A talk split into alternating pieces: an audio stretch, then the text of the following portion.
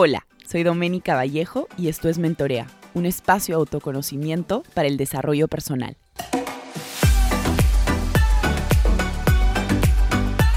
Hola a todos, ¿cómo están? Queríamos contarles que en una semanita, el sábado 23 de julio, tenemos tres workshops de crianza consciente. Eh, podrán asistir de forma presencial en Casa Monay en Miraflores o si viven fuera y no pueden atender vía presencial, también tenemos la opción de que se conecten online. Va a ser el sábado 23 de 1 de la tarde a 4. Eh, estos tres workshops vamos a hablar sobre crianza consciente entre el año hasta los 18 años. Serán tres especialistas que se, que se enfocarán en, en trabajar cada una de estas etapas. No se la pueden perder, va a estar increíble. Y toda la información la pueden encontrar en el link de nuestra bio en Instagram. Estamos como arroba mentoreaproject con J o también en la web www.mentoreaprojectconj.com. Ahora sí, quiero hablarles sobre el episodio de esta semana, el episodio número 75, que he titulado Entendiendo y sanando mi niño interior. Las últimas semanas he estado leyendo muchísimo sobre trauma, sobre cómo repetimos patrones familiares de generación en generación y cómo si no aprendemos a tomar conciencia de ellos, nos acompañan por el resto de nuestra vida, limitándonos de una forma que no tenemos idea. Soy consciente, luego de varios años haciendo terapia, varios cursos de introspección y muchos libros, que tengo muchas, muchas cosas por las cuales tengo que trabajar aún. Sobre todo cosas que si no tomo atención, me pueden limitar de quién soy realmente. Y ustedes pensarán, Doménica, ¿cómo así? Pues muchas veces en mi día a día es la herida la que está hablando, no yo. ¿Y cómo me doy cuenta? Porque las noches, cuando suelo hacer trabajos de introspección como el journaling o tomarme un tiempo para estar en silencio, para reflexionar sobre mi día, me doy cuenta que esos comentarios o pensamientos o emociones con los que de repente me expresé, no son mi común denominador, no es la forma en la que yo suelo responder. Es decir, es la herida la que está respondiendo por mí. Y ahora, de hecho, sí les quiero explicar un poquito más acerca de este tema de la herida, que para muchos de repente puede ser, puede sonar poco familiar. Este episodio lo quiero enfocar mucho, mucho, mucho en explicarles mi propia experiencia entendiendo y sanando mi niño interior. Todos, absolutamente todas las personas, hemos pasado de pequeños por situaciones complejas. Algunos hemos tenido un nivel de resiliencia mayor para todo lo que nos ha ido sucediendo. Durante nuestra infancia, incluso cuando estábamos en el vientre de nuestra madre, tuvimos estímulos y, situaciones que fueron moldeando cómo íbamos a hacer cuando saliéramos del vientre de nuestra madre. Este nivel de resiliencia del cual les hablo es, consolidado durante la infancia. Y sobre todo, de hecho esto lo dice Bruce Lipton, durante nuestros siete, años, siete primeros años de vida, ¿no? Durante, nuestro, durante nuestros primeros siete años de vida, eh, fuimos, como, eh, fuimos como esponjas andantes, ¿no? Absorbimos todo sin cuestionar, sin cuestionar mucho qué pasaba. Todo lo que pasaba a nuestro alrededor, todo lo que nos dijeron, los comportamientos que vimos, las cosas que nuestros padres hicieron, cómo nos regañaron cuando hacíamos algo mal, todo lo absorbimos como esponjas. A mí me gusta utilizar mucho este término que se llama como esponjas permeables, ¿no? Psicológicamente permeables, todo, todo entraba. Y he visto en muchas, muchas sesiones situaciones donde los padres inconscientemente han hecho mucho daño a sus hijos. Y ustedes pensarán, ¿por qué? Porque ellos también fueron heridos, también fueron heridos de pequeños y no, y no, no sanaron, no se trataron para sanar y no repetir estos patrones. Hasta los siete años nuestra identidad y personalidad se va formando. Uno de, las, uno de los casos más extremos que he podido ver en mis sesiones fue el, de, eh, fue el de un chico que sus padres lo encerraban en el closet, o sea, literalmente, cuando llegaban los invitados a la casa, ¿no? cuando hacían cenas.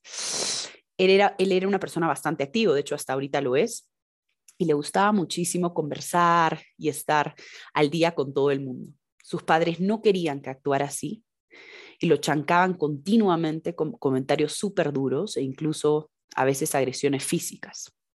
Este niño fue creciendo con la idea de que las personas que te aman te hacen daño. Por eso, cuando le tocó tener pareja, inconscientemente eligió una pareja que tuviera las características similares a las que sus padres habían tenido con él, ¿no? Persona agresiva física y verbalmente, sobre todo. Y no se dio cuenta de esto hasta que un amigo un día le dijo, oye, ¿no te has dado cuenta, compadre, que todas tus enamoradas comparten la misma cosa? Y él le dijo, ¿cómo así? Y, y, el amigo le respondió, pues las ganas de hacerte daño, sin razón alguna. Y, y esta persona, luego de reconocerlo, y bueno, y luego de trabajarlo mucho, he podido luego, he podido ver, luego de varios años, que se ha podido liberar, ¿no? Y se ha podido liberar y ha podido reconocer este trauma y trabajarlo, sanar, sanarlo, asegurarse de no repetirlo en futuras generaciones y en futuras relaciones de pareja. Nuestro niño interior tiene formación aprox hasta los siete años. Luego se sigue construyendo la identidad y personalidad, pero ya tienes como ciertas bases de las cuales uno se rige para decir que está mal, que está bien, que es normal, que no lo es. Todas estas previamente han sido construidas con el ambiente que has tenido hasta esa edad, ¿no? Hasta los siete años. Y quiero hacerles algunas preguntas, así que si están con el celular a la mano o algún papel, me gustaría que las anoten y puedan hacerlas y repasarlas al terminar este episodio. Y son las siguientes. ¿Cómo fueron tus primeros siete años de vida? ¿Cómo fue la relación con tus padres? ¿Te, prestaron atención durante tu infancia? ¿Satisfacieron tus necesidades básicas? ¿Qué eventos sientes que te marcaron de pequeño o de pequeña? ¿Cuáles son las consecuencias de esos eventos hoy en día? ¿Qué pasa cuando alguien con una característica similar a esa persona que te hizo daño en tu infancia la tienes cerca? ¿Cómo te sientes? ¿Cuáles son las emociones, comportamientos?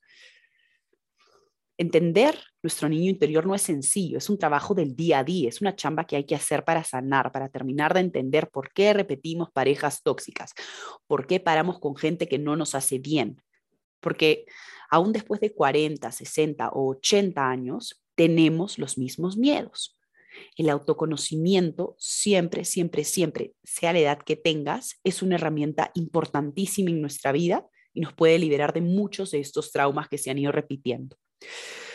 Luego de unos años respondiendo a las preguntas que les he hecho, porque obviamente esas preguntas me las he hecho yo antes, preguntándole a mis papás, a mi familia cercana, cómo había sido un poco todo cuando yo era pequeña, entendí de dónde vendía la necesidad constante del reconocimiento, la necesidad constante de estar haciendo algo, la necesidad constante de estar demostrando todo lo que hacía y lo más alarmante, por qué repetía patrones en las personas con las que salía, con las que tenía relaciones de pareja, ¿no? O simplemente personas con las que salía.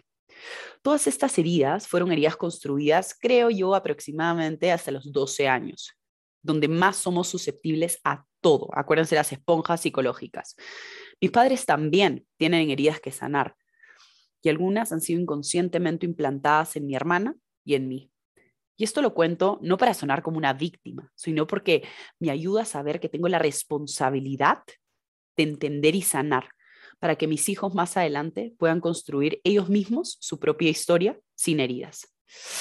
Y sanar no es sencillo. Hay, o sea, hay muchas, y digo muchas, porque no exagero de, por medio, eh, lágrimas que he tenido que derramar, por ponerlo así, tratando de entender que no nacemos como páginas en blanco y está en nosotros sanar y entender de dónde viene todo lo que nos pasa en todo lo que nos pasa en nuestra vida. Es nuestra responsabilidad. Podemos sí echarle la culpa a nuestros padres o al ambiente o a cosas externas, pero el problema es que no conseguimos nada, no vamos a conseguir, así, no vamos a conseguir nada haciendo eso, culpando a otros. Lo único que podremos hacer con ellos es ser conscientes para encontrar salidas sanas de sanar. Creo que la vida te da lo que puedes manejar. Todo lo que nos pasa, nos pasa porque sabe que podemos, sabe que de alguna u otra forma saldremos de dicha situación, que si no es ahora, pues saldremos más adelante. Una de las formas de vivir que me acompaña mucho hace mucho tiempo y me ayuda a seguir creciendo y mejorando es la consistencia, las evidencias y el feedback continuo. A través de la consistencia soy capaz de darme cuenta de cuánto he avanzado en relación al año pasado en base a los días invertidos, ¿no? En aquello que quiero lograr. Las evidencias siempre, siempre, siempre, las personas que me escuchan hace mucho tiempo en mentoría sabrán que son mis aliadas, el famoso botiquín de evidencias. Me ayuda mucho a crecer a mi propio ritmo, sin la necesidad de compararme. Me ayudan a realmente darme cuenta, objetivamente, cómo estoy avanzando. Y finalmente, el feedback es algo que busco siempre tener espacios donde puedo compartir qué estoy haciendo, cómo lo estoy haciendo, compartir con personas de distintos rubros para que también me puedan dar feedback constructivo y yo pueda seguir creciendo. Me gustaría que se tomen el tiempo de conocerse, de saber qué heridas aún tengo presente y no he sanado, de saber cómo puedo comenzar a trabajar para vivir sin miedo, vivir una vida, una vida libre de creencias, de traumas, de limitaciones. Les repito las preguntas para que puedan hacer el ejercicio al, al finalizar este episodio. Anótenlas en algún lado si pueden, celular, si tienen algún papel al costado, para que puedan realmente hacer este trabajo. Igual se las voy a dejar en la descripción de este episodio. La primera, ¿cómo fueron tus primeros siete años de vida? Segundo, ¿cómo fue la relación con tus padres? Tercero, ¿Te prestaron atención durante tu infancia? ¿Satisfacieron tus necesidades básicas? Cuarto, ¿qué eventos sientes que te marcaron en tu niñez, en tu adolescencia, en tu infancia? ¿Cuáles son las consecuencias de estos eventos hoy en día? Sexto, ¿qué pasa cuando alguien con una característica similar a esa persona que te hizo daño en tu infancia la tienes cerca? ¿Qué emociones están presentes? Espero que este episodio les haya gustado y sobre todo ayudado a sanar ese niño interior. Nos vemos en un siguiente episodio de Mentoría Podcast. Que estén muy bien.